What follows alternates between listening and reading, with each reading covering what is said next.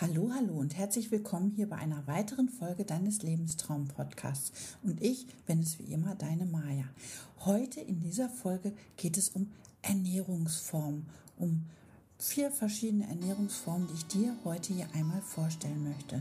Nun wünsche ich dir aber ganz, ganz viel Spaß bei dieser Podcast-Folge. Tja, du kennst sie wahrscheinlich auch, diese vielen verschiedenen Ernährungsformen. Low Carb, No Carb, vegan, vegetarisch, normale Mischkost, ähm, die Steinzeit-Diät, die Kreta-Diät, die Brigitte-Diät und, und, und, und wie sie noch alle heißen. Ich möchte dir hier in dieser Folge jetzt einfach mal vier verschiedene Formen vorstellen, was so die gängigsten sind und einfach auch mal die Vor- und Nachteile ein bisschen mit rauspicken damit jeder für sich einfach mal gucken kann, wie möchte ich mich denn einfach ernähren oder was ist für mich einfach so das Wichtigste. Fangen wir jetzt einfach mal mit der Low Carb Ernährung an. Ich möchte den Hinweis einfach auch noch mal hier an dieser Stelle geben, dass es mir nicht darum geht, eine ähm, reduzierte Kost, sprich eine Diät vorzustellen, sondern eine Ernährungsform, ein Ernährungsplan, der immer von den Kalorien her ausgewogen sein soll und auch immer für uns passend sein soll. Ich möchte jetzt an dieser Stelle einfach mal mit der Low Carb Ernährungsform beginnen. Low Carb heißt natürlich ganz klar, dass ähm, kalorienarme Produkte verwendet werden. Also sprich alles, was hoch energetisch ist, sollte dann natürlich auch so ein bisschen reduziert werden. Und natürlich sollte vor allem hier ganz viel fetthaltige und auch eiweißreiche Kost zu einem genommen werden. Also in der Regel besteht diese ja, Kost oder diese Mahlzeiten hauptsächlich aus Lebensmitteln wie Fisch, Fleisch, Milchprodukten, Gemüse und die enthalten auch alle unheimlich viel Protein, sprich Eiweiß.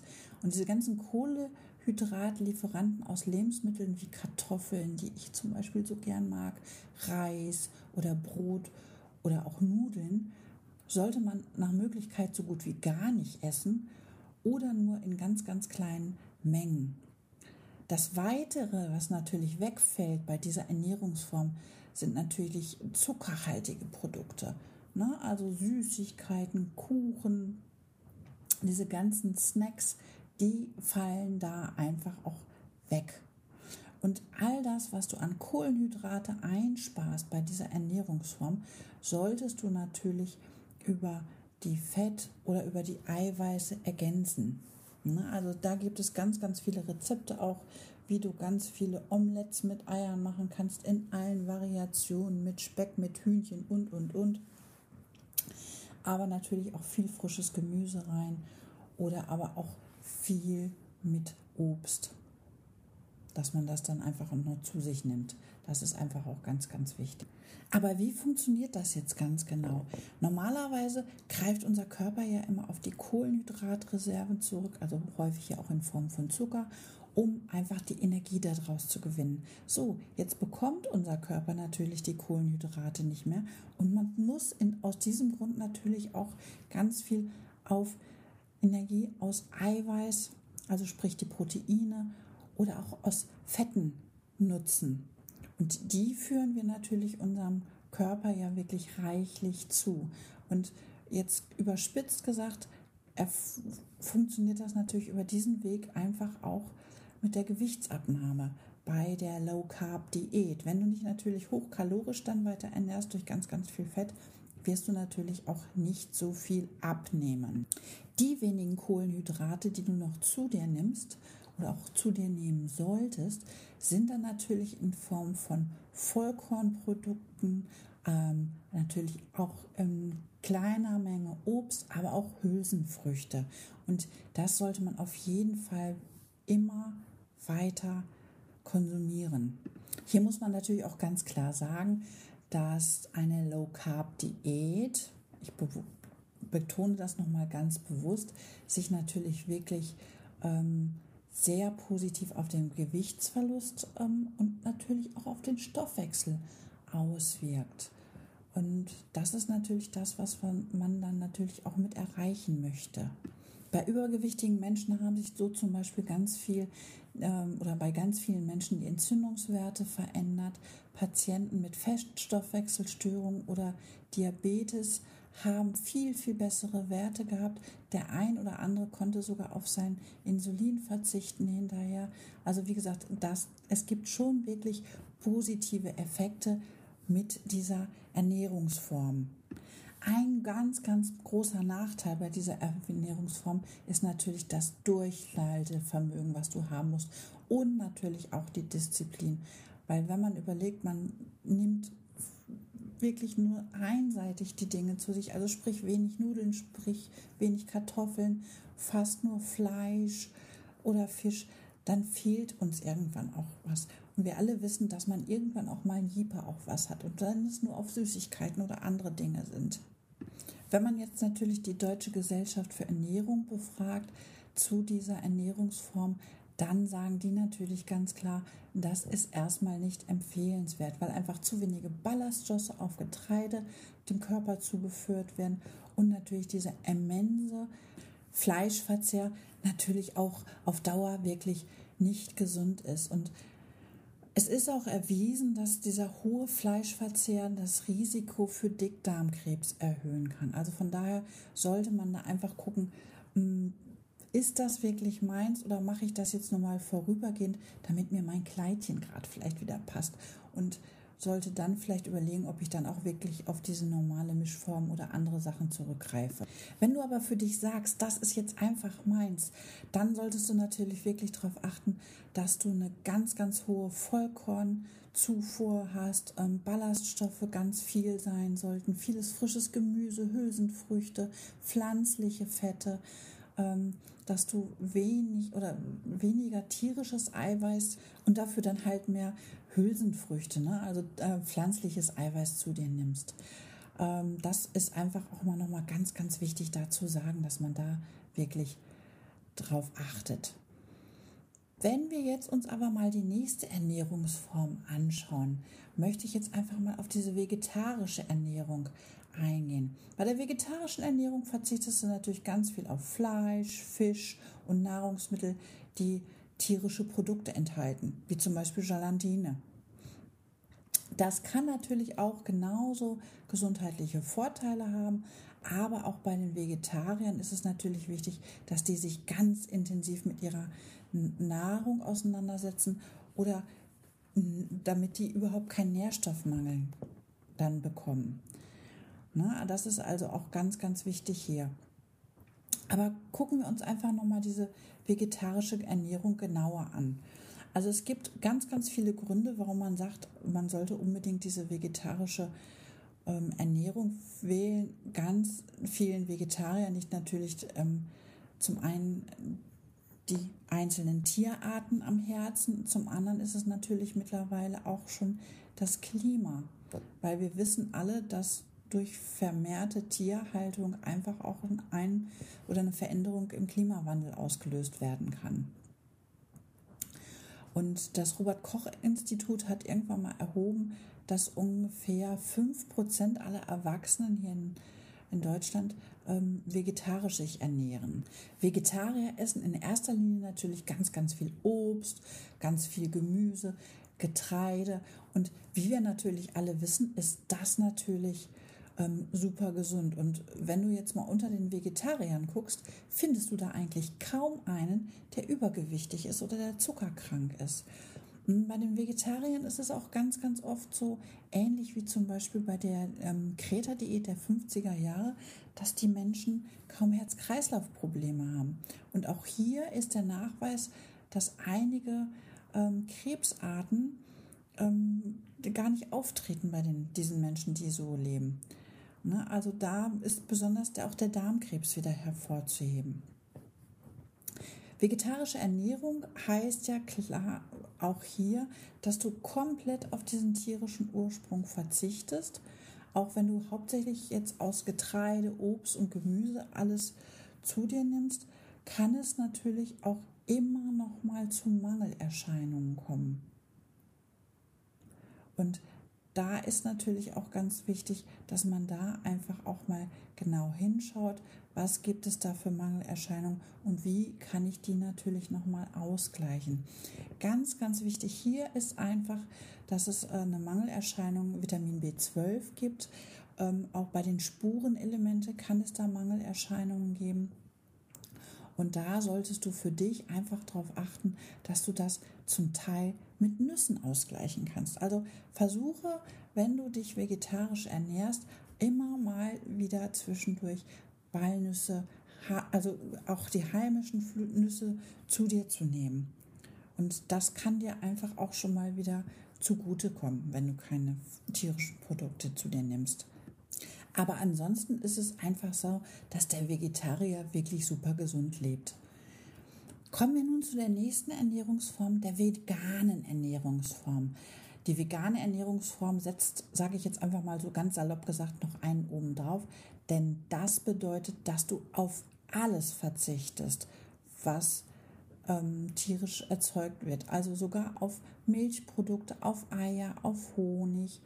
Und es gibt sogar Veganer, die sagen, naja, also ich ziehe auch nichts an, wo Wolle drin ist und auch keine Schuhe, keine Lederschuhe.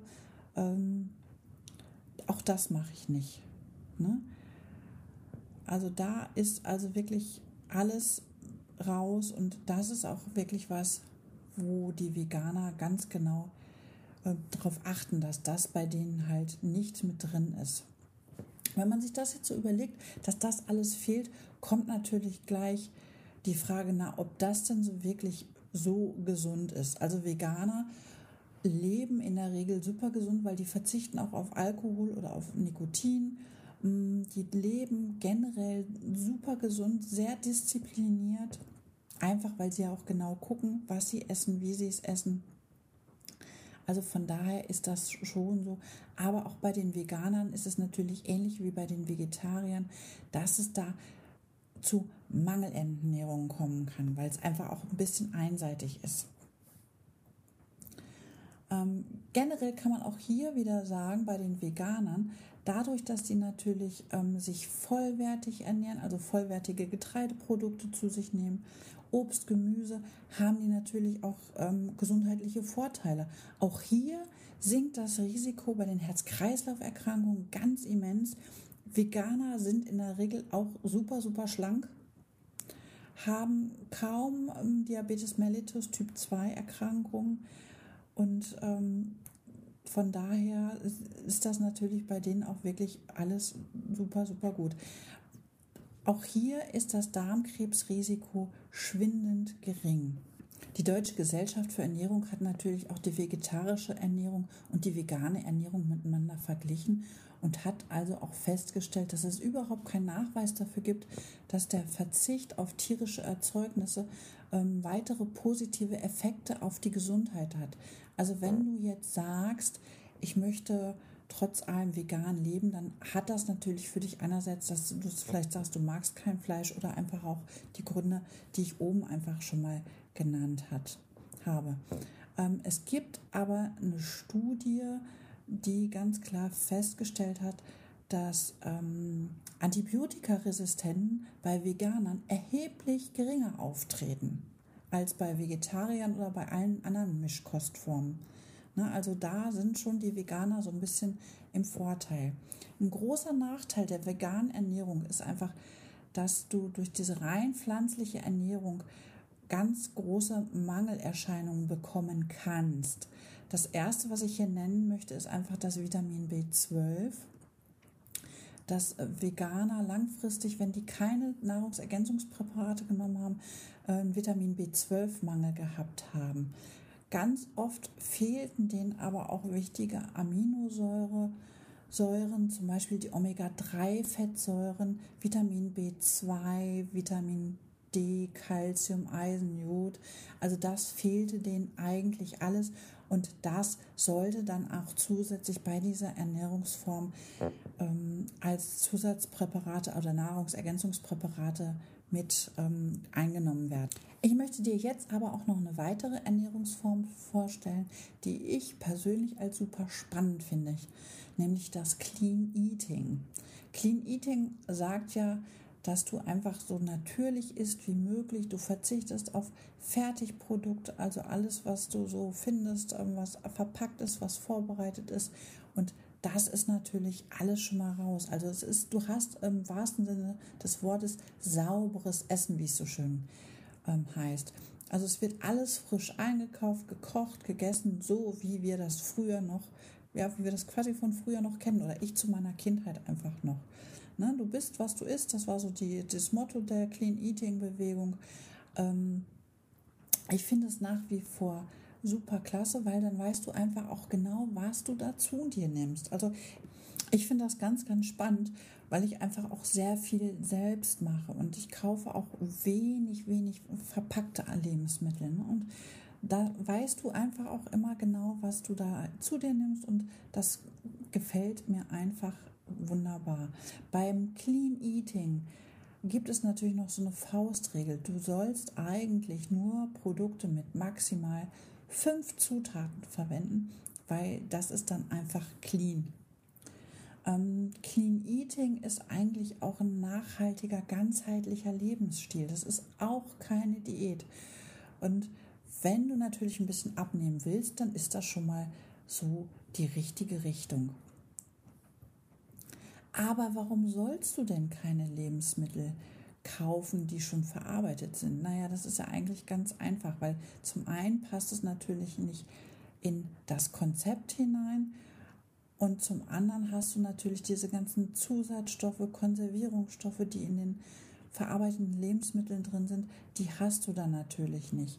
Du hast nicht diesen extrem hohen Salzgehalt, Zuckergehalt oder Fettgehalt bei diesen vorgefertigten Lebensmitteln.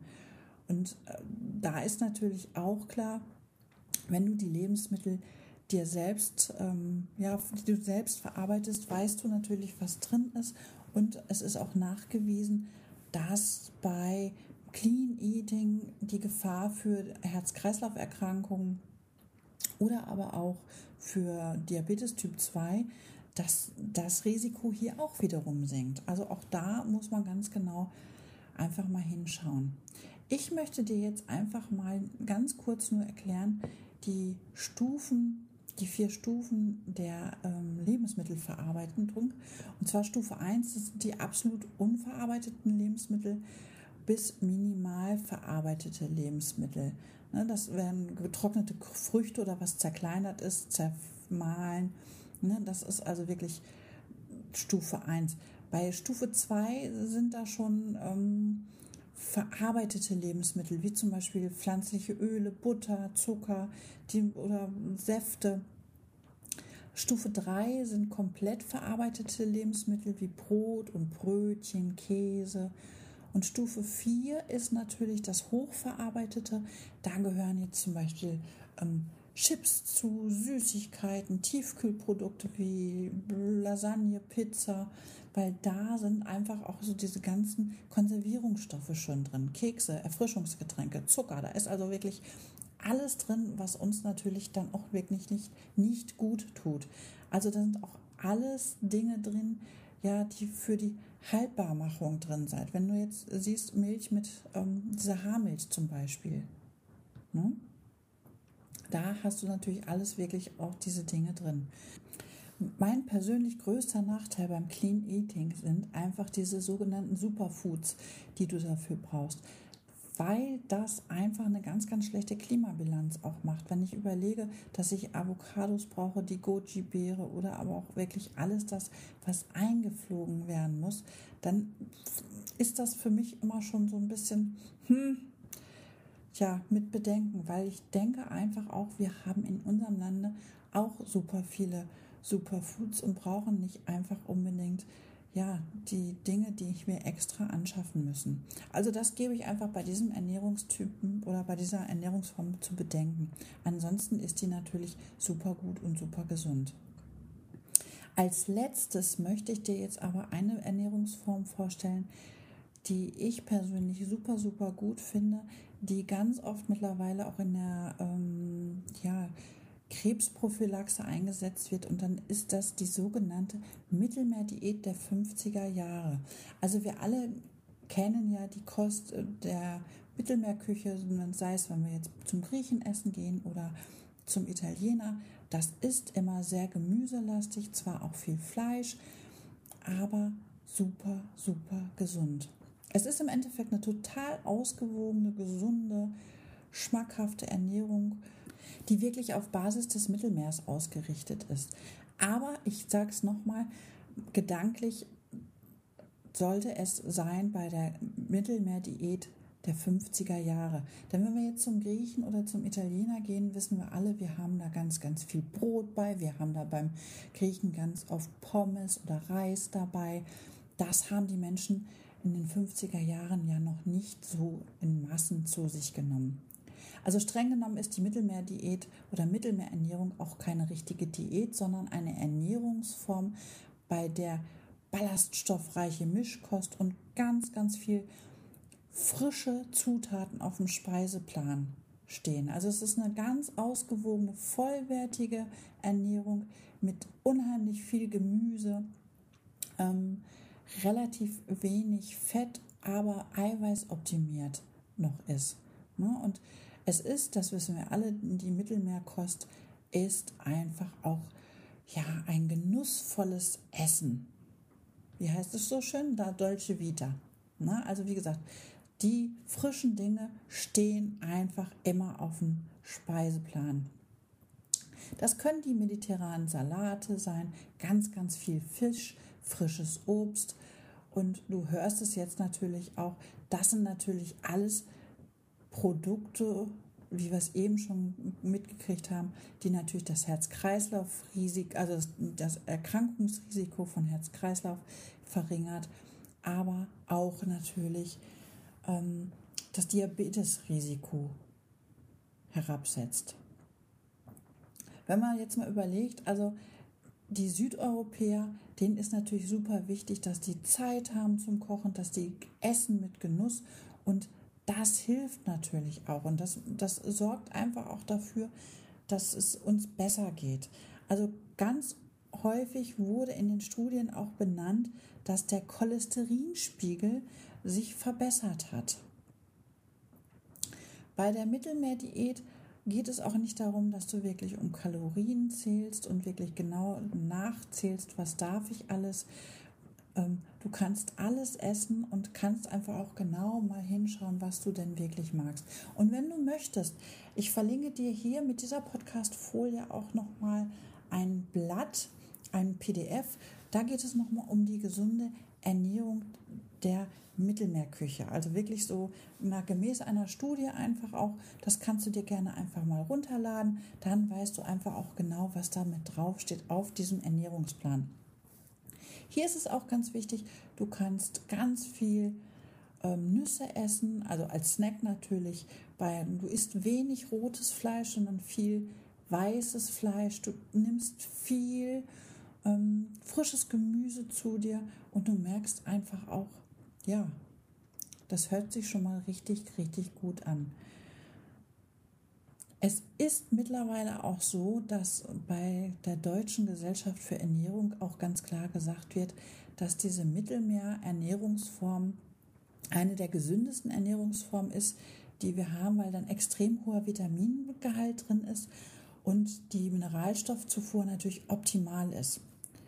Ein Nachteil ist einfach bei dieser Ernährungsform, dass wir das im Frühjahr und Sommer wirklich gut machen können, Herbst vielleicht auch noch, aber im Winter fehlen uns natürlich ganz, ganz oft die frischen heimischen Zutaten, weil hier bei uns im Lande wächst das ja alles nicht.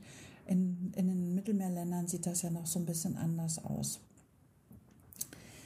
Aber wie gesagt, es ist mittlerweile einfach eine ja, Ernährungsform, die wirklich auch von der Deutschen Gesellschaft für Ernährung ähm, befürwortet wird. Und von daher, wenn du magst, probier das doch einfach mal für dich aus, weil da hast du alles drin. Ich hoffe, die Podcast-Folge hat dir auch wieder wie mir ganz, ganz viel Spaß gemacht und ich freue mich schon darauf, dass wir uns bald wieder hören. Mach's gut und bis dann!